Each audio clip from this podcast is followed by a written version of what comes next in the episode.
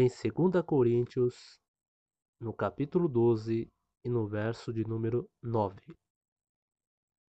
A minha graça te basta, porque o meu poder se aperfeiçoa na fraqueza.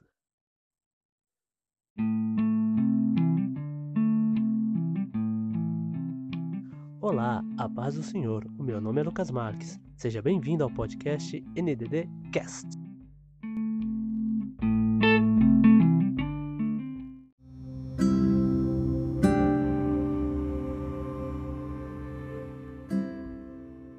Infelizmente, temos fraquezas, temos qualidades incríveis, mas sempre haverá uma criptonita prestes a nos enfraquecer.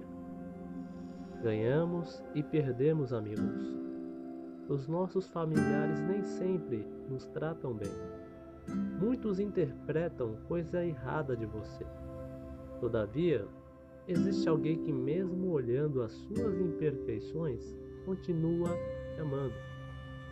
Esse alguém tem nome e se chama Deus. Ele é o Deus perfeito ideal para você que é imperfeito e é o Deus forte necessário a você que é fraco. Antes de prosseguir, este episódio é baseado no texto que leva o mesmo nome do título deste episódio. O link está na descrição. Talvez você me faça perguntas como esta: Lucas, eu pequei várias vezes contra Deus, eu me afastei trocentas vezes da igreja como é que Deus quer algo comigo? Eu vou responder com uma história. Na verdade, duas. Havia um homem que vivia com os seus pais. Ele tinha um irmão, o primogênito. O primogênito amava caçar. Mas o outro vivia uma vida mais sossegada em casa.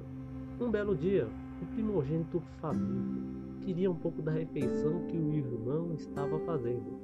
Ele aceitou, desde que vendesse o direito da primogenitura. O primogênito aceitou e cedeu os direitos ao irmão. Outro belo dia, o pai queria um guisado da caça de seu filho predileto, o primogênito, para abençoá-lo depois. A mãe percebeu e chamou o outro filho, o predileto dela, para que tomasse a bênção no lugar do primogênito. Foi o que aconteceu. O homem disfarçou-se de primogênito e recebeu a bênção, enganando a seu pai, que achava que era o seu filho predileto. É uma história triste, não? Essa é a breve história de Jacó, um homem que enganou seu pai para receber a bênção. Aproveitou a fraqueza do irmão para tomar a primogenitura Todavia, esse mesmo Jacó foi amado por Deus e usado por ele para formar a numerosa nação israelita. Aliás, Deus muda o nome Jacó para Israel. Outra história. Tiveram duas pessoas que foram odiados pelo povo por serem cobradores de impostos. E teve um homem que foi à coletoria chamar um para segui-lo, e em outra ocasião foi hospedar-se na casa de outro cobrador de imposto e declarando a salvação naquele local. Essa é a história do discípulo Mateus e do publicano Zaqueu.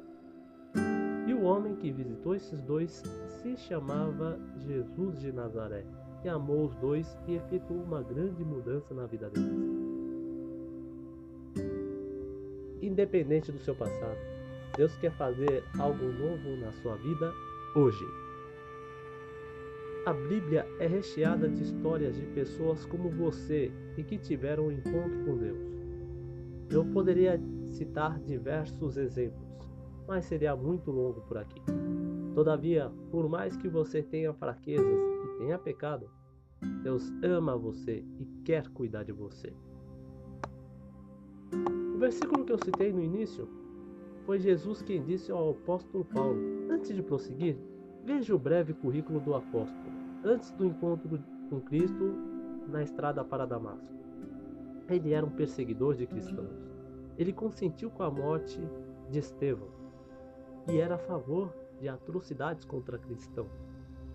Cristo efetuou uma grande mudança na vida deste apóstolo. O perseguidor torna-se perseguido. O que lutava contra a mensagem agora luta em prol dela. No contexto dessa passagem, o apóstolo foi arrebatado até o terceiro céu e viu coisas sobrenaturais lá. Mas um espinho na carne, o mensageiro de Satanás, o afligiu para que o apóstolo não se exaltasse. Paulo queria que esse mal se desviasse dele, mas o pedido foi negado. Por que Deus negou o pedido? Dois motivos. A graça dele bastava. A graça de Deus bastava. O segundo, poder dele, o poder de Deus, se aperfeiçoa nas fraquezas. Por mais difícil que seja, Deus estava com o apóstolo e permitiu que ele passasse por isso. Mas não só permitiu, como pôde usar esses e outros momentos para lapidá-lo e moldá-lo para que o poder de Cristo habitasse nele. Eis o meu convite a você que é fraco. Entregue-se a Cristo. Deixe que Deus, por meio do Espírito Santo, possa fazer morada e mudar a sua vida.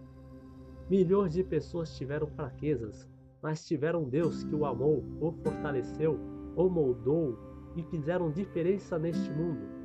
E o convite está aberto para você também. Pode haver aqui pessoas que já têm um tempo de igreja, mas continua fraco diante de tanta coisa. O que eu posso dizer é: não desista, mantenha os olhos focados nele. Davi diz em Salmo 121 que elevo os meus olhos para os montes, de onde me vem o socorro. O meu socorro vem do Senhor, que fez os céus e a terra. O seu socorro vem de lá. Paulo dizia no verso seguinte ao trecho que citei no início que, quando ele está fraco, então ele é forte. Por que Paulo era forte? Porque o poder de Cristo habitava nele, fortalecendo em suas fraquezas. E é esse mesmo Cristo que, por meio do Espírito Santo, deseja fortalecer você também. Apresentei uma visão curta e breve sobre o Deus dos fracos. Eu sou fraco, mas estou diante dele que é forte. Você pôde conhecer histórias de algumas pessoas fracas que foram visitadas e transformadas por Deus. Você entendeu o porquê Deus permitiu que o apóstolo passasse por esses momentos difíceis em seu ministério. Você teve a aplicação prática e o convite para que Deus possa conduzir a sua vida. Eu concluo dizendo que Deus não quer parte de você. Ele quer você por completo, incluindo suas fraquezas. A oportunidade de aceitar e de se entregar a Deus é agora.